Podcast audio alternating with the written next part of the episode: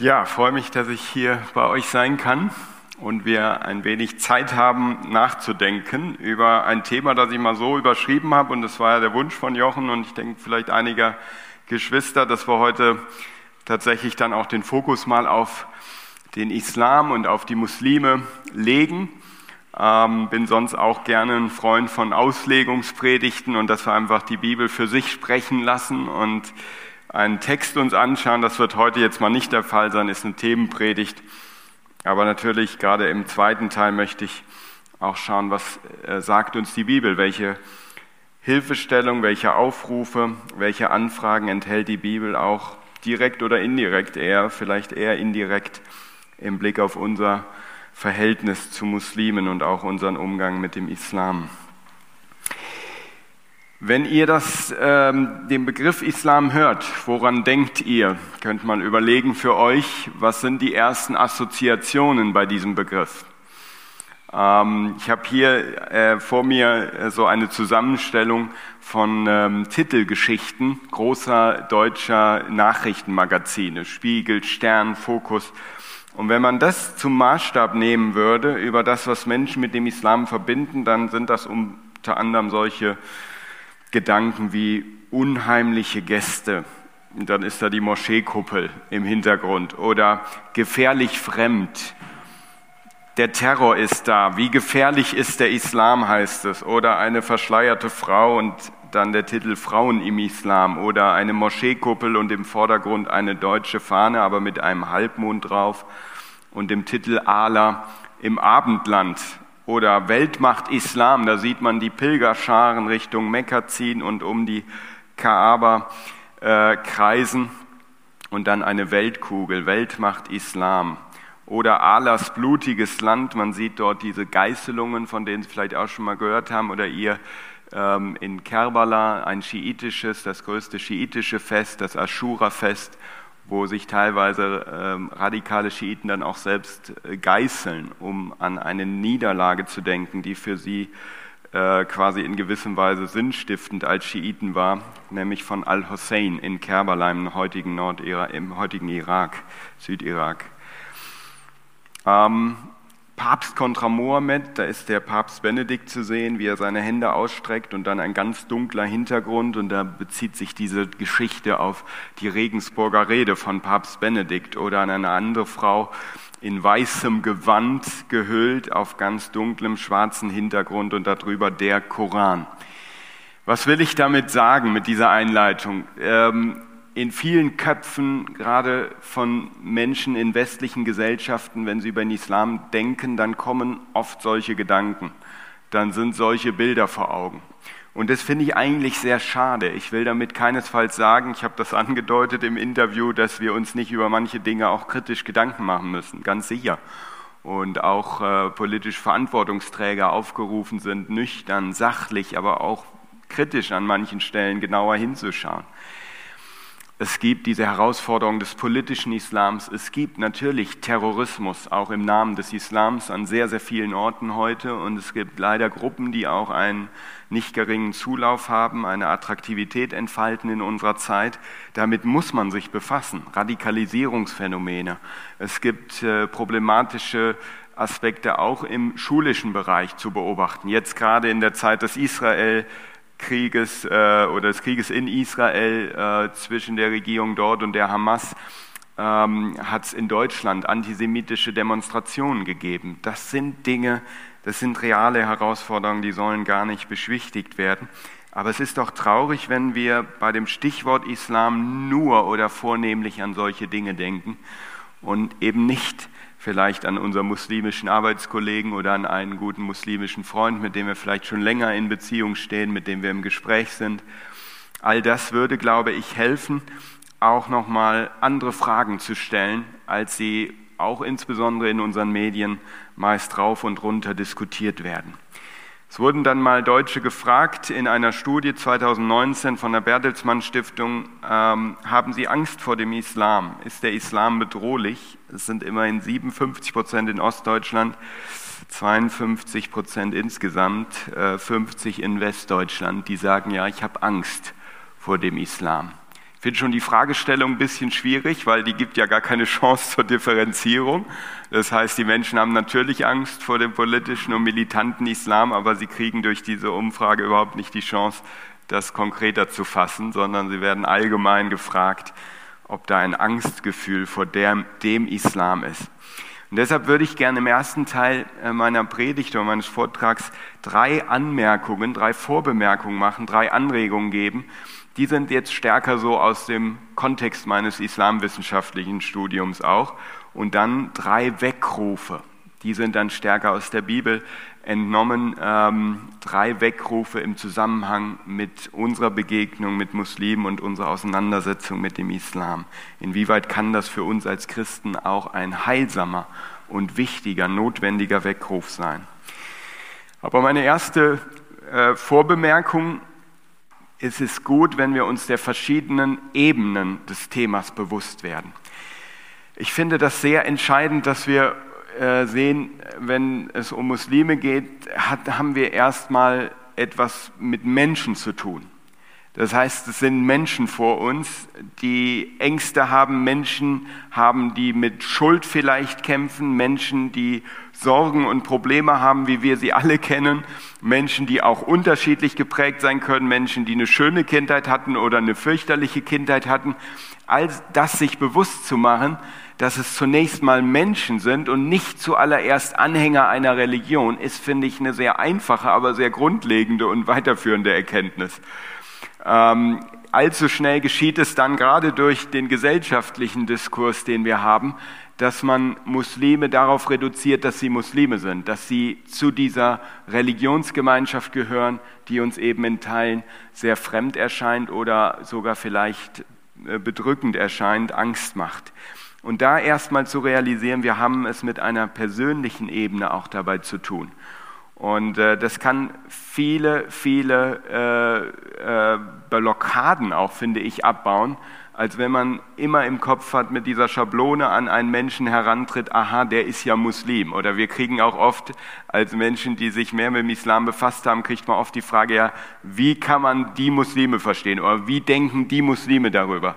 Und dann denke ich immer, ja, das ist schwierig, weil da ist so ein monolithisches Denken, das ist ein Block und jeder, der zu diesem Block gehört, denkt genau gleich, ist wie programmiert. Und das ist eben nicht die Realität, der wir wirklich begegnen, wenn wir tiefer ins Gespräch kommen mit Menschen muslimischen Glaubens. Wir haben eine kulturelle Ebene, das heißt, wir haben ähm, an vielen Stellen, glaube ich, nicht nur die Frage, ist das eine andere Religion, sondern kommen Menschen aus einer anders geprägten Kultur. Da ist zum Beispiel der Unterschied von Kollektivismus und Individualismus. Die meisten muslimischen Gesellschaften sind heute noch immer sehr kollektivistisch geprägt. Das heißt, der Einzelne definiert sich über seine Zugehörigkeit zur Gruppe, zu seiner Familie, zu seiner Großfamilie, zu der Glaubensgemeinschaft, zu der Richtung innerhalb des Islams, zu der er gehört. Und im Westen begegnen uns Menschen, die vor allem sich selbst verwirklichen wollen. Der Einzelne ist das Maß aller Dinge. Das ist ein wichtiger kultureller Unterschied. Andere kulturelle Unterschiede betreffen zum Beispiel die Frage von Schuld und Scham. Ist es für einen Menschen das größte Problem, dass er schuldig geworden ist, dass er ein schlechtes Gewissen hat, weil er meint, objektiv einem Maßstab nicht entsprochen zu haben? Oder ist es das Problem, dass ein Mensch denkt, ich habe die Normen der Gruppe verletzt, ich habe die Erwartungen meiner Familie verletzt? Gar nicht so sehr die Frage, habe ich objektiv was falsch gemacht, sondern wie habe ich zu sein, wie habe ich zu denken im Blick auf die Erwartungen meiner Gruppe? Und dann entsteht viel mehr Scham. Und dann ist viel mehr die Frage, wie werde ich frei von Scham und von diesem Gefühl der Schande, die ich vielleicht über meine Familie gebracht habe. Und nicht vor, vornehmlich die Frage der Schuld im Vordergrund. Wir haben eine politisch-rechtliche Dimension. Stichwort Scharia, Stichwort Dschihad. Das sind äh, so Reizworte auch in den Ohren vieler Deutscher weil wir damit eben auch Unrechtsregime, totalitäre Regime innerhalb des Islams verbinden, den sogenannten Islamischen Staat, die Hamas oder auch die sogenannte Muslimbruderschaft, weil sie eben das Ziel verfolgen, entweder kurzfristig über Gewalt oder langfristig über politische Wege eine Gesellschaft zu schaffen, die ganz dem Ideal entspricht, wie sie es aus ihren Quellen, wie sie es aus dem Leben Mohammeds und aus dem Koran und der, den Überlieferungen ableiten. Wir haben also diese politisch-rechtliche Dimension und es ist schade, wenn Menschen, auch Christen in unseren Gemeinden, sich nur noch damit befassen und gleichzeitig keine persönlichen Begegnungen mit Muslimen haben. Ähm, ich glaube, dann gerät was in die Schieflage. Das würde, tut mir selber auch nicht gut. Ich muss mich und beschäftige mich auch teilweise recht gerne mit diesen Fragen, aber ich merke, wie gut es mir tut, ab und zu in der persönlichen Begegnung mit Muslimen zu stehen oder insbesondere gerade mit einem, in einem relativ intensiven Austausch mit einem ägyptischen Freund in Kairo zu stehen, mit ihm länger zu skypen und über alles Mögliche zu sprechen, weil er unheimlich offen ist und unheimlich suchend ist und sehr ehrlich und auch sehr selbstkritisch über seine Kultur, über seine Religion nachdenkt. Und es ist für mich immer ein unheimlich heilsames Gegengewicht auch zu der ganzen Beschäftigung mit Islamisierungstendenzen und mit Integrationsfragen und mit Menschenrechtsproblematiken im Islam. Wir haben eine geistlich-theologische Ebene, kommen wir gleich noch näher drauf.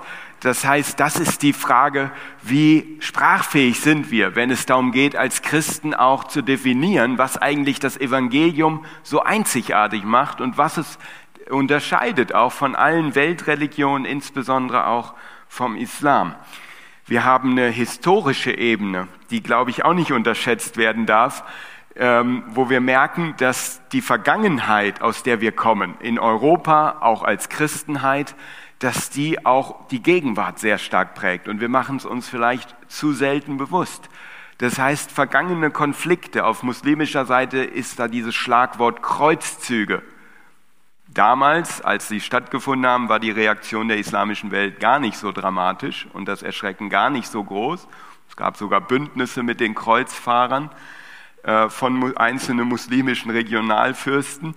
Aber heute ist das die Brille, durch die die muslimische Welt in großen Teilen die Konflikte mit der, dem Westen betrachtet. Und äh, der Kolonialismus im 19. Jahrhundert wirkt noch nach. Äh, diese aus muslimischer Sicht traumatische Erfahrung, dass sie, die doch eigentlich glauben, die überlegene, abschließende Religion zu haben, am Ende in vielen, vielen ihrer Heimatländer plötzlich unterworfen wurden vom Westen oder unterdrückt wurden aus ihrer Sicht und der Westen plötzlich den Ton angab, politisch, kulturell, technologisch weitaus äh, Hochhaus überlegen war. Diese historische Ebene dürfen wir nicht unterschätzen. Sie spielt bis in die Gegenwart äh, hinein rein und äh, wirkt sich aus, auch auf aktuelle Entwicklungen. Und dann haben wir eine sprachliche Ebene, dass wir oft dieselben Begriffe im Mund führen, auch Christen und Muslime, aber dass wir aneinander vorbeireden, weil wir nicht darüber sprechen, was eigentlich Inhalt dieser Begriffe ist, dieser gemeinsamen Begriffe ist. Insofern ein zweiter Impuls, eine zweite äh, Anmerkung äh, in diesem ersten Teil werden wir uns bewusst, dass der Islam vielfältiger ist, als wir glauben. Vor allem, wenn es um die muslimischen Lebenswelten hier in unseren westlichen Gesellschaften geht. Wir haben die große Spaltung in Sunniten und Schiiten. Ich habe schon dieses Fest von Kerbala der Schiiten angesprochen. Die Sunniten machen so 80 bis 85 Prozent der Muslime weltweit aus. Und dann haben wir aber auch innerhalb dieser Gruppierungen zahlreiche Unterschiede. Wir haben zum Beispiel heute, insbesondere dann verstärkt seit dem 19. Jahrhundert, aber heute auch ganz stark im Westen, salafistische Strömung. Das sind die As-Salaf As-Salih, As-Salaf As-Salih, die wollen zurück zu den ersten Generationen von Muslimen. Die sagen, der wahre Islam war zur Zeit Mohammeds, war als die islamische Umma entstanden ist und dann so die ersten Jahrzehnte. Und da haben wir uns rasant ausgebreitet und dahin müssen wir zurück. Das war der große Erfolg und dass wir heute so schlecht weltweit dastehen, ähm, so ohnmächtig gegenüber dem Westen, das hat damit zu tun, dass wir den wahren Islam nicht mehr praktizieren. Und deshalb rufen sie ihre Leute auf, sie müssen wieder den Koran lesen, sie müssen sich streng nach dem Koran richten, nach dem Vorbild der Sunna, der Gewohnheit Mohammeds und so weiter. Und diese Salafisten, die haben besonders, äh, finden besonders Anklang unter jungen Menschen in westlichen Gesellschaften auch.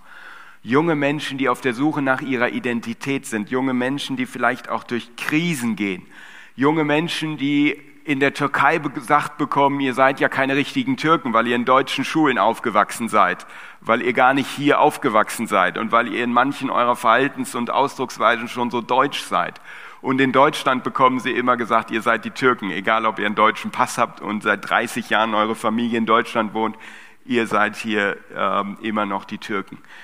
Und das heißt, es kann bei Ihnen und bei anderen Ethnien auch dazu führen, dass sie nicht wissen, wo sie zu Hause sind, dass sie ihre Identität suchen. Dann kommen die Salafisten und sagen, ich sag dir, wer du bist. Du bist vor allem ein Muslim und das ist das Wichtigste.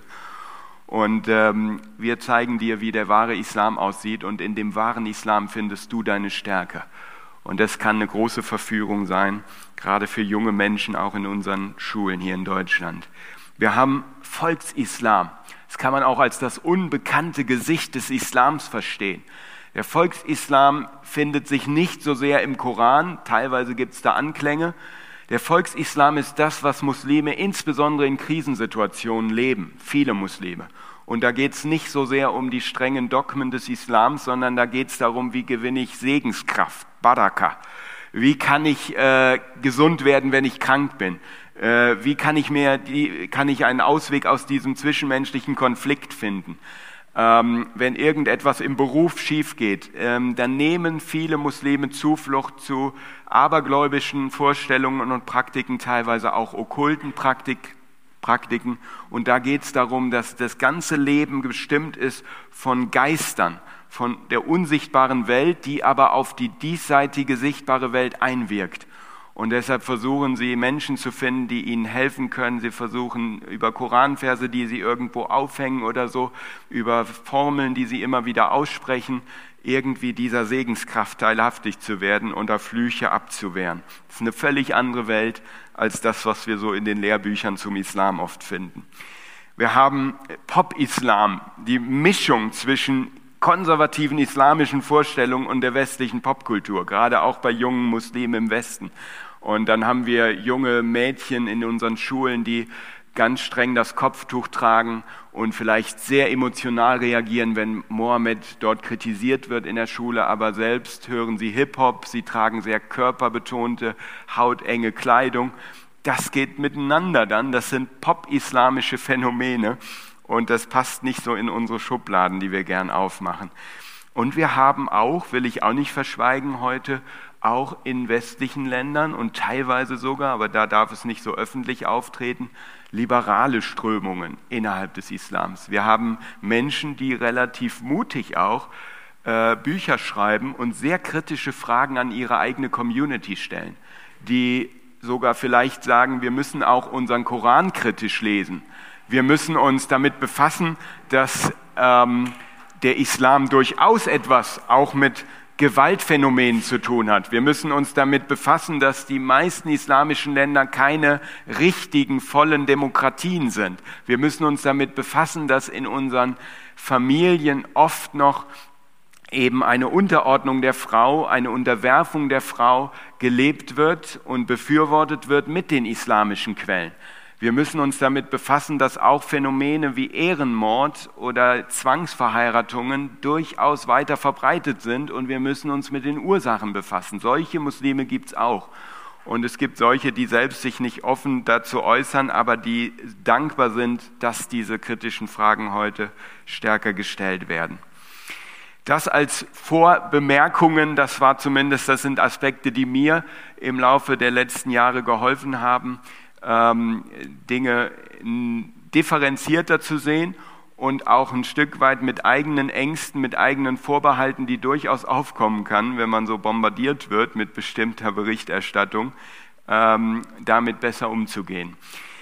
Gleichzeitig will ich aber heute den Fokus auch darauf legen, was können wir konkret als Christen beitragen in dieser angespannten, emotionalisierten Diskussion über den Islam und wie können wir vielleicht sogar selbst durch die Begegnung mit Muslimen im Glauben wachsen und auch durch die Begegnung mit dem Islam. Und ich habe das mal in Form von drei Weckrufen formuliert. Geprägt hat mich dabei ganz stark. Und äh, ich weiß ja, hier sind auch äh, Geschwister zugegen, die mit Eva Tröger enger verbunden sind. und auch mit der EMO. Eva Tröger war für unser Institut für Islamfragen eine ganz prägende Gestalt und ist es sicherlich immer noch. Er hat da die Weichen mitgestellt. Ein Pfarrer, heute in ähm, Gummersbacher Raum lebt und äh, über viele Jahre selbst als Missionar gewirkt hat in Ägypten, ähm, in Assuan. Und er hat äh, mir einen Gedanken sehr nahe gebracht und vorgelebt. Und das ist der Gedanke, der Islam könnte eine Art Ruf zur Umkehr sein oder ist sehr wahrscheinlich ein Ruf zur Umkehr für die Christenheit.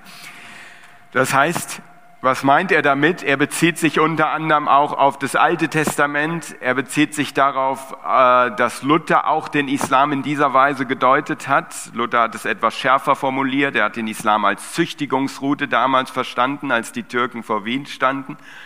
Auf jeden Fall ist der Gedanke dahinter, Gott entgeht das nicht. Diese ganze islamische Herausforderung ist Gott vertraut. Er benutzt sie auch zu unserem Besten. Und wir müssen neu auch umkehren zu einer Haltung, in der wir fest davon überzeugt sind, dass Gott die Fäden auch der Weltgeschichte in der Hand hält. Wenn Christen in Angst verfallen, vor Angst gelähmt sind wegen bestimmter globaler Entwicklungen, dann fällt ihnen oft das, fehlt ihnen oft der Blick dafür, dass Gott alles in der Hand hält und dass auch da, wo es sehr herausfordernde, bedrückende Entwicklungen gibt, er sie zum Besten seiner Gemeinde wenden kann. Und dann hat Eberhard Tröger in seinem Leben, in seinen Schriften immer wieder gefragt, wie kann das konkret beim Islam aussehen? Wozu will Gott uns rufen durch fünf Millionen Muslime? Und wozu will Gott uns rufen, auch durch die missionarisch gesinnten Muslime, die sehr selbstbewusst teilweise auch in deutschen Städten, auf deutschen Marktplätzen auftreten, zum Islam einladen? Wozu will Gott uns rufen angesichts des Islams? Und dann kamen so Aspekte wie Ruf zur Umkehr und zur Besinnung auf unser zentrales Thema Gott in Christus und im Heiligen Geist.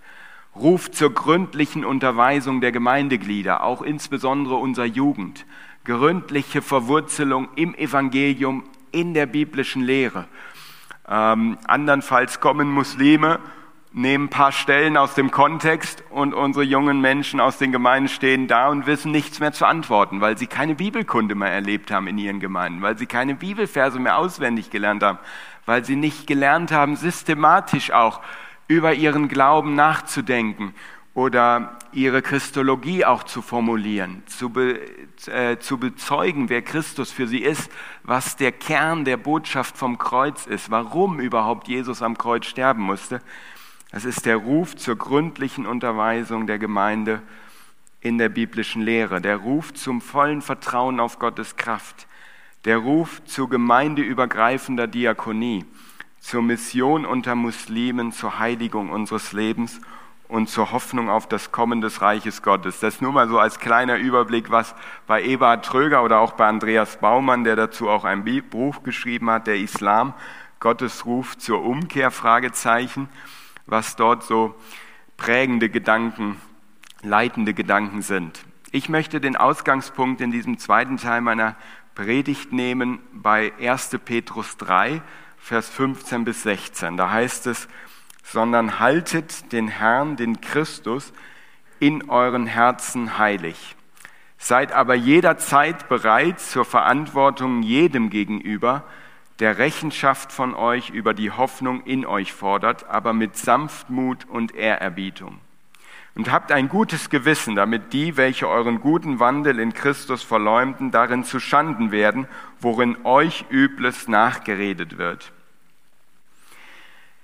Der Ausgangspunkt hier in einer Situation, in der Petrus auch an Christen schreibt, die verfolgt werden, die bedrängt werden, die am Rande der Gesellschaft stehen, die nicht im Mainstream ihrer Umgebung zu Hause sind, die merken, dass sie vielmehr an entscheidenden Stellen ihrer Hoffnung mit diesem Mainstream in Konflikt geraten, da schreibt er ihnen zuallererst, haltet Christus in euren Herzen heilig. Und das ist meines Erachtens die wichtigste Aufforderung, der wir nachkommen können, auch angesichts des Islams. Wir brauchen keine Angst haben vor dem Islam und auch nicht vor missionarisch gesinnten Muslimen, auch wenn sie mal vielleicht etwas offensiver auf uns zukommen, wenn wir Christus in unserem Herzen in der Mitte haben, wenn Christus die Mitte unseres Herzens, unseres Lebens, unseres Denkens ist. Das ist aber die Voraussetzung. Haltet den Herrn, den Christus in euren Herzen heilig. Die Frage an uns also, was regiert unser Herz?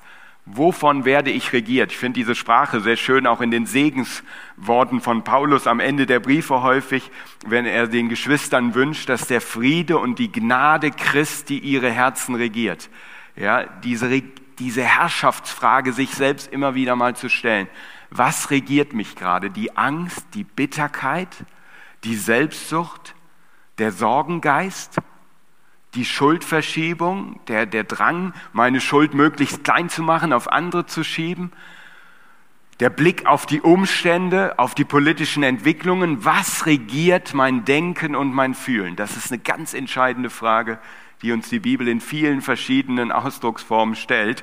Und hier in dieser Form, wer ist in der Mitte deines Herzens? Wen hältst du heilig in der Mitte deines Lebens? Und dann sagt äh, Petrus weiter, seid bereit zur Verantwortung jedem gegenüber, der Rechenschaft von euch über die Hoffnung in euch fordert.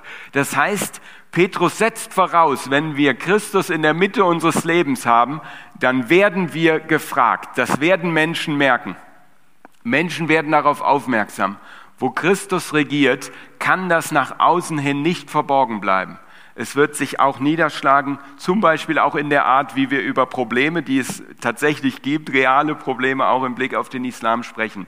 Wenn wir sie beschwichtigen und verdrängen und ausweichen, äh, wenn wir darauf angesprochen werden, dann ist das ein Ausdruck von einer inneren Haltung, aber auch wenn wir draufhauen oder wenn wir einseitig jedem Muslim eine bestimmte Ideologie unterstellen und überall rum erzählen, die Muslime müssten uns eigentlich alle töten. Und wenn sie das nicht tun, dann lügen sie und das dürfen sie auch. Und das steht ja auch in den islamischen Quellen.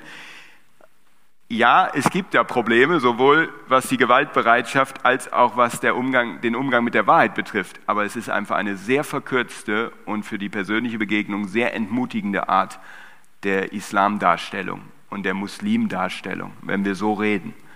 Da muss man tatsächlich ein bisschen genauer hinschauen und vor allem muss man sich überlegen, im Blick auf die goldene Regel, die Jesus uns ja auch aufgetragen hat, vorgetragen hat, ähm, als Grundprinzip auch des Umgangs miteinander und auch mit denen, die nicht zur Gemeinde Jesu gehören, möchte ich, dass so über mich gesprochen wird, aufgrund von irgendwelchen Dingen, die Christen vielleicht manchmal nicht in geringer Zahl so oder so leben oder sagen. Möchte ich das? Wenn ich das nicht möchte, dann darf das auch meine Haltung bestimmen, wenn es darum geht, über den Islam zu sprechen oder die Muslime. Und jetzt sagt Petrus also, ihr werdet gefragt, wenn ihr Christus heiligt in euren Herzen. Und wenn ihr gefragt werdet, dann seid bereit, eine, eine Begründung für die Hoffnung zu geben, die in euch ist. Ihr habt in euch eine Hoffnung, die über den Tod hinausgeht. Ihr habt in euch eine Hoffnung, die diese Welt nicht hat, mit der ihr in diesem Kampf steht. Ihr habt eine Hoffnung in Christus, die nicht von eurer Weisheit, nicht von eurer Kraft abhängig ist und die nicht in eurer eigenen Gerechtigkeit besteht. Und diese Hoffnung ist ein Schwergewicht in dieser Welt und die leuchtet und die behaltet nicht für euch. Wenn euch jemand fragt, woher kommt denn deine Hoffnung? Woher kommt denn deine Zuversicht? Obwohl du doch an Gott glaubst, hast du mir gesagt, obwohl du doch auch Gott fürchtest, warum hast du keine Angst vor dem Tod? Aber warum begegnest du mir auch als ein Mensch, der nicht stolz einherschreitet wie die Pharisäer, der nicht andere klein macht, um sich selbst groß zu machen, der nicht ständig irgendwelche Schablonen an andere anlegt und dann denen verächtlich begegnet, die nicht in diese Schablone passen? Warum hast du so eine Freiheit im Glauben und gleichzeitig so eine Klarheit und Freude? Dann sei bereit, das zu begründen. Dann sei bereit, das zu begründen. Das ist der Impuls hier von Petrus. Und dann noch ein letztes in diesem Abschnitt. Wenn du das tust, tu das mit Sanftmut und Ehrerbietung. Nicht kleinmütig, Das ist auch gerade bei Muslimen wichtig. Da darf man ruhig aufrecht stehen. Da muss man sich nicht verstecken. Das sind sie auch gewohnt. Wenn du das wirklich glaubst, wenn das deine Religion, dein Glaube ist, dann steh dafür ein. Das tun sie ja auch in nicht geringer Zahl. Und sie, sie sind stolz auf ihren Glauben. Und sie vermissen das oft bei uns Christen, dass wir so gebückt und so in uns gekrümmt da sind oder gar nicht drüber sprechen wollen und auch äußerlich oft nicht erkennbar ist, dass wir Jesus nachfolgen und dass vielleicht auch bei uns im dem westlichen Kontext sehr starke Säkularisierungstendenzen gibt, bis in die Freikirchen hinein, dass wir uns zurückgezogen haben in unsere frommen Blasen, in unsere eigenen kleinen Subkulturen. Und die Muslime fragen, ja, glaubt denn hier noch jemand wirklich, was in der Bibel steht? Weiß denn jemand noch, was in der Bibel steht? Und möchte jemand denn noch damit, darüber auch mit mir sprechen? Ähm, ich weiß das bei Herrn Abdel Samad, dem Politikwissenschaftler, dem muslimischen, der hat das mal vor vielen Jahren, 2010, in seiner Autobiografie so ausgedrückt. In Deutschland habe ich nur gleichgültige Gestalten getroffen. Das waren nicht freie Menschen im Land von Nietzsche. Das waren gleichgültige Gestalten. Da wusste keiner, ob Gott nun tot ist oder nicht. Das hat auch keinen interessiert. Die Menschen waren auf das Materielle fixiert. Ist zum Beispiel die Rente sicher? Aber wenn es um den Glauben ging, um den Sinn des Lebens, um die Frage, wer ist Gott, gibt es ihn und was hat mein Leben damit zu tun, dann wurde es sehr still um ihn. Und er hat verzweifelt Menschen gesucht, die mit ihm darüber sprechen möchten und die auch darüber sprechen können mit ihm. Ich möchte daraus jetzt diese, im letzten Teil diese drei Weckrufe ableiten. Ähm, wenn wir in diese Gespräche kommen und wenn wir unsere Hoffnung zum Ausdruck bringen, dann werden wir merken, dass wir viele Begriffe mit Muslimen teilen. Und deshalb ist der erste Weckruf als Frage formuliert, geben wir uns mit äußeren Begriffsschalen zufrieden? Oder sind wir immer wieder bereit, die Schalen zu knacken und den inneren Kern unseres Glaubens freizulegen? Ein bisschen lang, aber geben wir uns mit äußeren Begriffsschalen zufrieden? Oder legen wir den inneren Kern unseres Glaubens frei? Weil ich glaube, das ist ein Schlüssel im Gespräch mit Muslimen, dass wir das tun. Äh, in dieser sanftmütigen, respektvollen Weise. Wir haben lauter Begriffe, die wir gemeinsam haben. Wenn wir in den Koran schauen, dann finden wir Begriffe wie Sünde, wir finden natürlich die Rede von Gott und von Gottes Eigenschaften. Wir finden die sogenannten 99 Namen oder schönsten Namen Allahs. Da ist der Gnädige dabei, da ist der Erhabene dabei, da ist der Allmächtige dabei, der Vergebende, der Barmherzige, aber auch der, der sich rächt, der, der alles weiß, der alles sieht. Was machen wir damit? Missiologen haben Tabellen erstellt und haben auf der einen Seite die Koranverse aufgelistet und auf der anderen Seite die Bibelverse. Wir finden ganz viele Bibelverse zu diesen verschiedenen Namen Allahs, also wo erstmal auf den ersten Blick relativ viel Überschneidung ist. Und das Spannende fand ich jetzt im Laufe meines Studiums und auch mancher Gespräche mit Muslimen ähm, zu sehen, diese Schalen müssen wir knacken. Und wir müssen neu darüber nachdenken, was wir eigentlich unter der menschlichen Sünde zum Beispiel verstehen. Und da ist mir zum Beispiel groß geworden, wichtig geworden, Sünde in dem biblischen Verständnis ist ja Zielverfehlung. Sünde im biblischen Verständnis ist Trennung von Gott. Sünde im biblischen Verständnis ist vor allem im, in der Einzahl gedacht, im Singular.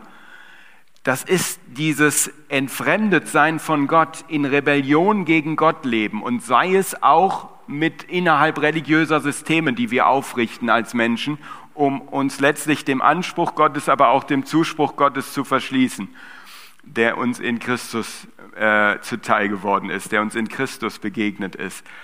Ähm, und das ist ein, schon mal ein ganz entscheidender Punkt. Für Muslime sind Sünden im Plural das Problem. Sie glauben, dass der Mensch zwar schwach erschaffen ist, dass der Mensch von Satan äh, verführt werden kann durch satanische Einflüsterung, dass er dieser Versuchung manchmal nachgibt und dass er dann einzelne Sünden hat, um die er um Vergebung bitten muss, bei denen er um Vergebung bitten muss. Und dann ist die Vorstellung, dass zwei Engel auf den Schultern des Menschen sitzen und die guten und bösen Taten aufschreiben, ein Buch darüber führen. Und dann wird nach islamischer, koranischer Vorstellung am Ende beim Tag der Abrechnung des Gerichts diese Waage entscheiden, ob der Mensch ins Paradies eingeht oder zumindest zeitweise in der Hölle bestraft wird oder auch ewig. Und das ist eine ganz andere Vorstellung. Ja, da sehen wir, da ist eine Werkgerechtigkeit da, Gleichzeitig sagen da manche Muslime, ja, aber es steht in jeder Sure außer der neunten am Anfang im Namen Allahs des Gnädigen und Barmherzigen. Also das heißt, sie sehen schon einen Ausweg. Sie sagen, ich kann ja mit jeden Sünden, die ich getan habe, mit allen Sünden zu Allah kommen und um Vergebung bitten. Und dann vergibt er die Sünden aus seiner Allmacht heraus. Aber wir haben erstmal diesen entscheidenden Unterschied, dass wir Christen glauben, dass der Mensch verloren ist, dass er Rettung braucht, dass er neu geboren werden muss, dass sein ganzes Inneres neu werden muss. Und auf der anderen Seite Muslime, die sagen, nein, wir brauchen Rechtleitung. Wir brauchen nicht Erlösung. Wir brauchen Rechtleitung. Wir brauchen immer wieder die Erinnerung durch die Propheten, insbesondere durch aus ihrer Sicht den letzten Propheten Mohammed, an das, was gut ist, was erlaubt ist und an das, was verboten ist. Wir müssen den rechten Weg geleitet werden durch Allah und durch seine Offenbarung. Aber wir sind nicht grundsätzlich verderbt, verdorben, erlösungsbedürftig. Das ist ein Riesenunterschied. Wenn ich das nicht im Blick habe, glaube ich, verliere ich mich in Gesprächen mit Muslimen in zweiten und drittrangigen Fragen. Im Hintergrund, wenn wir tiefer bohren, steht diese entscheidende Frage, was ist der Zustand von uns Menschen, in welcher Beziehung stehen wir zu Gott und ähm, dann die Frage, die darauf folgt, wie kann diese Beziehung heilen? Ein weiterer Begriff, wo ich gemerkt habe, wie weit das auseinandergeht, ist die Liebe Gottes. Auch unter diesen 99 Namen finden wir Al-Wadud. Al-Wadud ist der Liebevolle. Und manchmal, gerade im Westen, gibt es jetzt Muslime, die sogar ganze Bücher dazu schreiben, wo sie, wo sie davon sprechen, dass auch Allah die Menschen liebt und die Gläubigen liebt und in Gemeinschaft mit ihnen leben will. Aber wenn wir in den Koran hineinschauen, dann merken wir, dass diese Liebe unter einem Vorbehalt steht. Ganz deutlich wird das in Sure 3, Vers 31. Wenn ihr Gott liebt, dann folgt mir, damit auch Gott euch liebt. Wenn ihr Gott liebt, Allah liebt, dann folgt mir, damit auch Allah euch liebt. Das ist also, ich tue etwas, ich verhalte mich in einer bestimmten Weise, damit Allah mich im Gegenzug liebt, damit er reagiert auf meine Frömmigkeit. Das heißt, der Mensch tritt eigentlich in Vorleistung und es ist nicht Gott, der, wie wir das ja gerade in der Sündenfallgeschichte so deutlich vor Augen haben in der Bibel, der den Menschen schon von den ersten Kapiteln der Bibel an, von den Anfängen der Menschheitsgeschichte an sucht nach dem Sündenfall. Adam, wo bist du? Ich habe jetzt letzte Woche gepredigt über Psalm 139, wo äh, David sagt, dass wir nirgendwo hinfliehen können vor seinem Angesicht. Und dann habe ich an diese Geschichte des Sündenfalls gedacht. Und ich dachte, ja, Gott hat ja nicht suchen müssen. Gott musste nicht suchen, hinter welchem Baum, hinter welchem Busch haben sich Adam und Eva versteckt. Das wusste er natürlich, aber um des Menschen willen stellt er die Frage, Adam, wo bist du hingeraten? Du bist nicht da, wo du sein müsstest. Und das ist, meine ich, grundlegend dann auch für unseren christlichen Glauben, dass wir entfremdet sind von Gott. Und hochspannend fand ich es mit Studenten darüber nachzudenken, wie ähm, sich dann das auch in den unterschiedlichen Erzählungen in der Bibel und im Koran wiederfindet. Der Mensch versteckt sich aufgrund seiner Schuld, hat er dieses Schamgefühl, er schämt sich vor Gott und er versteckt sich vor Gott. Und das ist im, im Koran nicht zu finden. Der Mensch versteckt sich nach dieser Sünde nicht. Und es heißt dann lapidar, Allah wendet sich, wandte sich ihm gnädig wieder zu. Es geht hier keine Beziehung zu Bruch. Es entsteht keine grundsätzliche Trennung zwischen dem heiligen Gott und dem sündigen Menschen, sondern es wird dem Menschen Adam verheißen, obwohl er aus dem Paradies verbannt wird, wenn dann der Tag kommt, an dem die Propheten kommen und die Rechtleitung kommt, dann braucht der, der der Rechtleitung folgt, nichts zu befürchten. Das ist von vornherein ganz unterschiedliche Voraussetzungen. Und wenn wir uns die Liebe Gottes im Evangelium anschauen, dann sehen wir, dass die Liebe Gottes der Motor der christlichen Heilsgeschichte ist. So sehr hat Gott die Welt geliebt, dass er seinen eingeborenen Sohn gab, damit jeder, der an ihn glaubt, nicht verloren geht. Da ist es die Liebe Gottes, die ihn drängt, hinabzukommen in Christus, Mensch zu werden, sich in die Haut des Menschen zu begegnen und ihm auf Augenhöhe zu begegnen. Und Jesus selbst beschreibt seinen Auftrag einmal mit diesen griffigen Worten, der Menschensohn ist gekommen, zu suchen und zu retten, was verloren ist. Der Menschensohn ist gekommen, zu suchen und zu retten, was verloren ist. Nicht um denen Informationen zu geben, die etwas vergesslich sind und schwach sind und versuchbar sind, damit sie wieder auf den rechten Weg kommen, sondern um Menschen, die tot sind, die verloren sind, zu retten. Um Menschen, die im Krieg mit Gott leben, gegen ihn rebellieren, mit Gott zu versöhnen. Und dafür hat Jesus alles investiert und dafür ist er für uns ans Kreuz gegangen. Ich hoffe, ich kann, konnte euch ein bisschen dafür den Blick nochmal weiten. Vielleicht ist für manche auch eine Erinnerung, vielleicht hat mancher sich schon sehr tief damit befasst und kann das vielleicht hoffentlich auch bestätigen.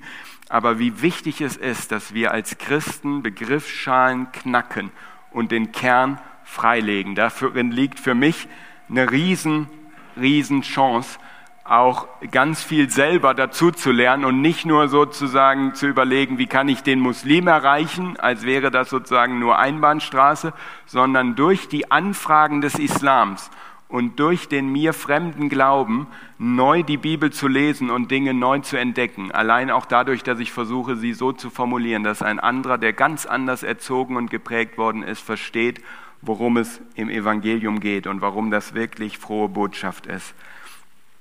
Ich komme zu einem zweiten Weckruf ähm, und äh, dieser Weckruf betrifft die sicht- und greifbaren Auswirkungen unseres Glaubens auf unser Leben. Ich habe das äh, als Frage formuliert, führt uns die teure und heilsame Gnade Gottes immer wieder neu in die Nachfolge Jesu oder ist uns die Gnade billig geworden? Ähm, viele werden jetzt schon wissen, dass das anknüpft an einem Aufsatz, den Dietrich Bonhoeffer geschrieben hat, oder einem Kapitel in seinem bekannten Buch Nachfolge, das er ja vor seinem Gefängnisaufenthalt während des Dritten Reiches geschrieben hat, wo er sich Gedanken darüber gemacht hat, was es heißt, wirklich Jesus Christus nachzufolgen. Natürlich vor dem dunklen Hintergrund seiner Zeit.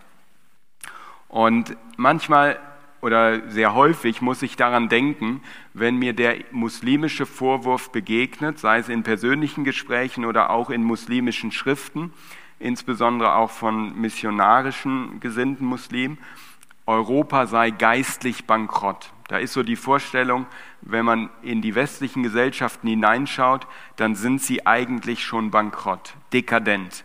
Sie sind in einem Zustand des Verfalls. Sie wissen nicht mehr, wo oben und unten ist. Sie sind einem moralischen Relativismus verfallen. Jegliche Grenze im moralischen Bereich, auch im Bereich von Ehe, Familie, Sexualität, ist äh, relativiert worden. Ähm, und äh, gleichzeitig sind sie besessen von den Dingen dieser Welt, die sichtbar, die greifbar sind, die man sich kaufen kann, die erwerbbar sind. Ähm, aber wenn es um die Fragen des Glaubens geht, wenn es um die Frage Gottes geht, um die Frage der Ewigkeit geht, äh, um geistliche Werte geht, dann sind die meisten Menschen sprachlos geworden in Europa.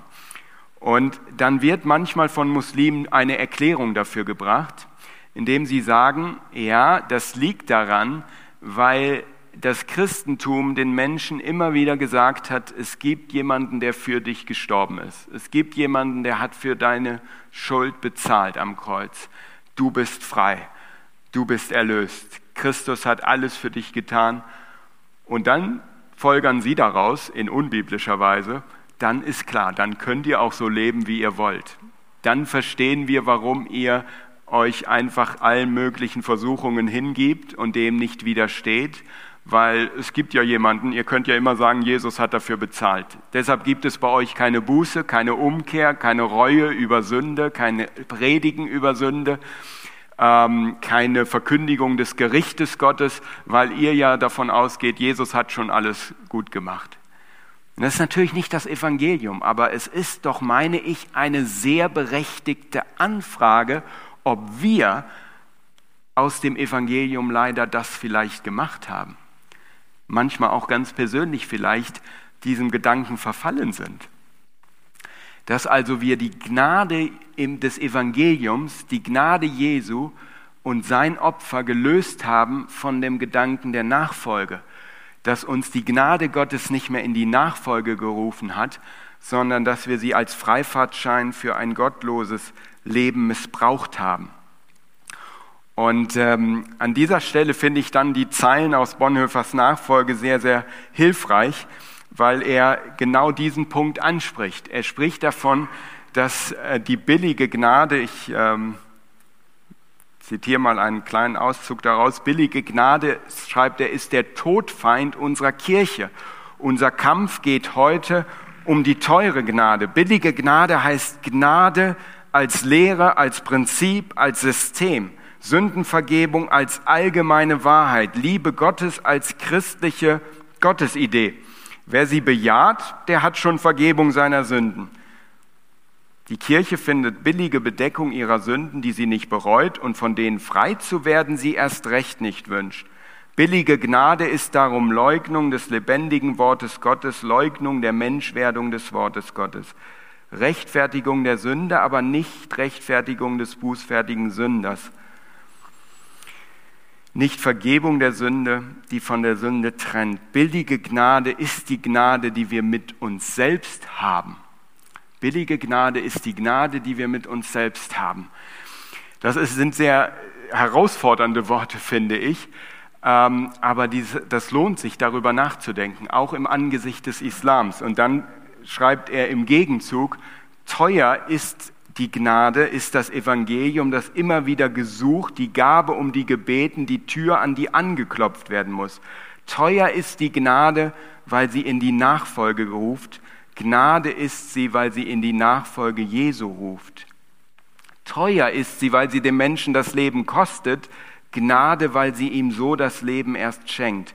Teuer ist sie, weil sie die Sünde verdammt, Gnade, weil sie den Sünder rechtfertigt. Und dann kommt der Schlüsselsatz, den ich am, am prägnantesten finde. Teuer ist die Gnade vor allem darum, weil sie Gott teuer gewesen ist, weil sie Gott das Leben seines Sohnes gekostet hat und weil uns nicht billig sein kann, was Gott teuer ist.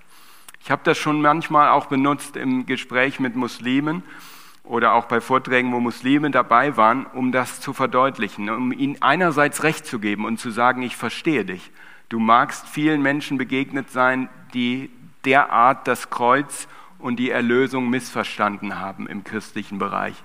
Aber ich möchte dir sagen, wenn du wirklich verstanden hast, dass Gott selbst in Christus deine Schuld auf dich genommen hat, und wenn du wirklich verstanden hast, dass dein Problem in deinem Herzen liegt, wenn du wirklich verstanden hast, dass du von Gott getrennt bist und dass du Strafe verdient hast, aber dass Gott diese Strafe in Jesus auf dich, auf sich selbst nimmt und ein für alle Mal gesühnt hat und dass unser Schuldschein mit allem, was wir sehr konkret darauf auch aufschreiben können, unsere eigene ganz persönliche Sünde, wenn du weißt, das ist ans Kreuz genagelt, dieser Schuldschein ist gelöscht,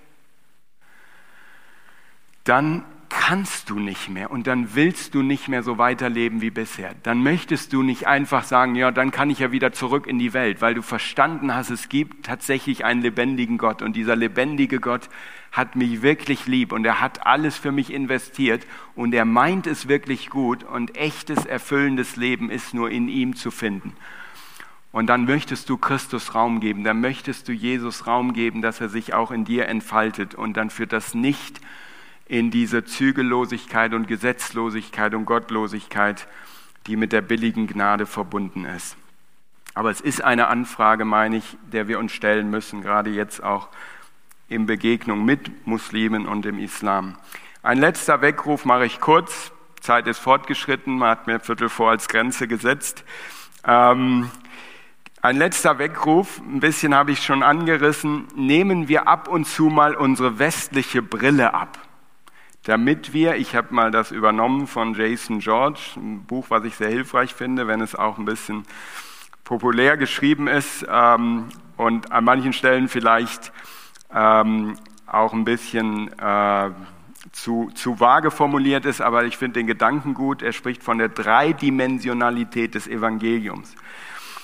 Damit wir die Dreidimensionalität des Evangeliums neu entdecken. Was meint er damit? Ähm, er hat gemerkt, in verschiedenen Kulturen weltweit, in denen er teilweise auch länger selbst gewirkt hat als Missionar, dass eben für manche Menschen zumindest vordergründig erstmal die Frage, wie werde ich frei von meiner Schuld, die Frage Luthers auch, wie finde ich einen gnädigen Gott, nicht die erste ist, die sie stellen. Er hat gemerkt, es gibt Kulturen, die sind viel stärker erstmal von Angst geprägt. Sie haben Angst, zum Beispiel vor bösen Geistern, haben Angst davor, dass Kräfte im Universum wirken, auch auf ihr Leben einwirken, auch die Geister von Ahnen, die Dämonen. Und die haben vor allem den Wunsch, frei zu werden von dieser Unterwerfung dieser, unter diese Geistwesen. Dann hat er gemerkt, es gibt schamorientierte Kulturen, wo viel stärker die Frage ist, wie werde ich wieder geehrt? Wie werde ich wieder angenommen? Ich bin ausgeschlossen, ich werde verachtet, ich werde schief angeschaut, weil ich an irgendeiner Stelle meines Lebens Dinge gesagt oder getan habe, die meiner Gruppe zuwider waren. Und ähm, wie werde ich mit dieser Schande fertig? Und sein Gedanke ist jetzt, dass die Bibel viel stärker dreidimensional ist als eindimensional und dass es uns gut tut, auch als Westler, diese Dinge zusammenzudenken.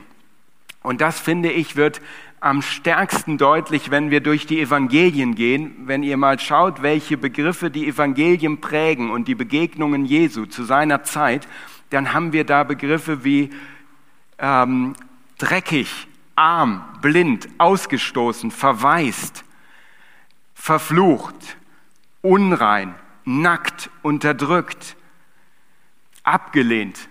All das spricht ganz stark auch in eine schamorientierte Kultur, in eine Kultur, in der Menschen darunter leiden, dass sie sich schämen müssen. Und wie ich das bei dem Sündenfall eben schon kurz angesprochen habe, wir haben schon in der Bibel auf den ersten Seiten das miteinander verwoben. Der Mensch fällt in Schuld, lädt Schuld auf sich, er übertritt das Gebot Gottes. In der Folge schämt er sich, er passt nicht mehr ins Bild. Er war im Bilde Gottes geschaffen, er passt nicht mehr in diese Gemeinschaft mit Gott.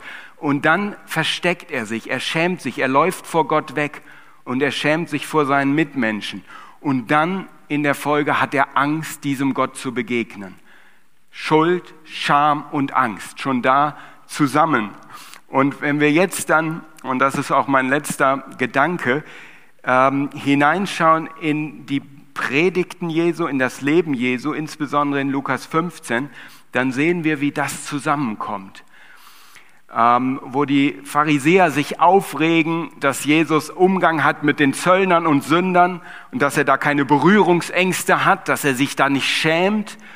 Und Jesus durchbricht diese menschengemachte Scham und er hat ganz unverkrampft diese Gemeinschaft. Und dann fragen ihn die Menschen, wie kann das sein? Warum machst du das? Und seine Antwort besteht in einem dreifachen Gleichnis. Und im letzten Gleichnis erzählt er ihnen diese ganz bekannte Geschichte von dem verlorenen Sohn. Und das hat mich sehr, sehr stark in den letzten Jahren geprägt. Ich mache das seitdem immer in einer ganzen Doppelstunde mit unseren Studenten an der FTH, dass wir uns diese Geschichte vom verlorenen Sohn anschauen. Und in Anlehnung an Kenneth Baileys Auslegung gehen wir davon aus, dass es da gar nicht um einen verlorenen Sohn geht, sondern eigentlich um zwei und dass diese Geschichte eigentlich viel besser zu verstehen ist, wenn wir wieder wahrnehmen, dass Jesus sie erzählt hat in einer schamorientierten Gesellschaft. In einer Gesellschaft, in der ein junger Mann das Erbe seines Vaters vorzeitig ausbezahlt bekommen haben will und das quasi gleichkommt mit der, dem Ausruf, Vater, ich wünschte, du wärst schon tot. Vater, ich wünschte, du würdest nicht mehr leben.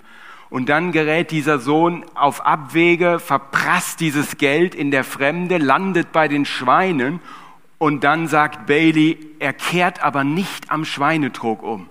Dieser, dieser äh, junge Mann kehrt nicht am Schweinetrog um. Was er da macht, ist eine Kosten-Nutzen-Rechnung. Ich hatte es früher besser bei meinem Vater. Ich sollte zurückkehren. Das ist eigentlich so typisch religiöses Denken.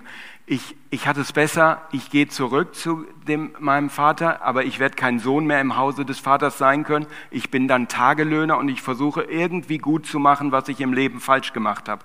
Das ist sehr religiös gedacht, äh, in Teilen sehr islamisch, würde ich sagen. Ich versuche das auszugleichen. Und wo bekehrt sich dieser heimkehrende Sohn?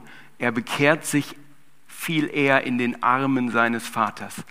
Und in welchem Moment? In dem Moment, wo der Vater ihm, und das erzählt Jesus ja, um Gott, Gottes Wesen darzustellen, wo der Vater ihm entgegenläuft. Aus lauter Liebe läuft der Vater, im Orient läuft ein Vater normalerweise nicht, und entblößt sich, vermutlich musste er sein langes Gewand hochhalten, damit er nicht stolpert. Er zeigt seine Knöchel, das ist eigentlich entehrend für diesen orientalischen Vater, aber er läuft aus lauter Liebe seinem Sohn entgegen, weil er ihm die Schmach und die Schande ersparen will, die auf diesen Sohn wartet, wenn er in der Dorfgemeinschaft ankommt und die Menschen sehen, das ist der, der den Tod seines Vaters gewünscht hat, der das Erbe seines Vaters verprasst hat und der jetzt mit seinen dreckigen und stinkenden Klamotten zurückgekehrt ist. Die hätten ihn ausgeschlossen, ausgelacht, ausgegrenzt. Und der Vater erspart ihm diese Not, indem er sich selbst ähm, in einer Weise verhält, die eigentlich schambehaftet ist, die eigentlich eine Schande ist. Und dadurch stellt er den Sohn wieder her. Der Sohn merkt plötzlich, ich lebe ja aus einer Beziehung zu meinem Vater. Ich lebe ja in einer Beziehung zu Gott, die sich nicht auf das hast du gut gemacht, das hast du schlecht gemacht, das gleich das aus reduzieren lässt, sondern aus einer Beziehung. Und die habe ich damals kaputt gemacht. Diesen Schmerz habe ich meinem Vater zugefügt. Und diese Liebe hat er für mich, dass er alles tut, um unsere Beziehung wiederherzustellen, dass er ein Fest feiert, mir einen Ring gibt, Sandalen gibt, frische Kleidung gibt zu einem Zeitpunkt, wo ich nichts, gar nichts geben kann, bringen kann, mir nichts verdienen kann. Das ist das Evangelium. Und da steckt ganz viel auch Schamkultur drin in dieser Geschichte und äh, im Hintergrund dieser Geschichte. Und das möchte ich einfach als Ermutigung als Einladung an den Schluss stellen, lesen wir die Bibel auch neu mit dieser Brille. Lesen wir die Bibel auch neu, wenn wir in Begegnungen mit Menschen aus anderen Kulturen und Religionen sind, dann können wir auch, glaube ich, neu Schätze im Evangelium, in der Bibel heben, die wir nicht wahrnehmen und nicht neu entdecken würden, wenn wir die Begegnung mit Muslimen und Menschen anderer Kulturen nicht haben würden. Das wünsche ich euch. Vielen Dank, dass ihr so geduldig zugehört habt. Und ähm, ich äh, hoffe, dass ihr viele positive, ermutigende Erfahrungen auch mit Muslimen in der Zukunft noch weiterhin macht. Amen.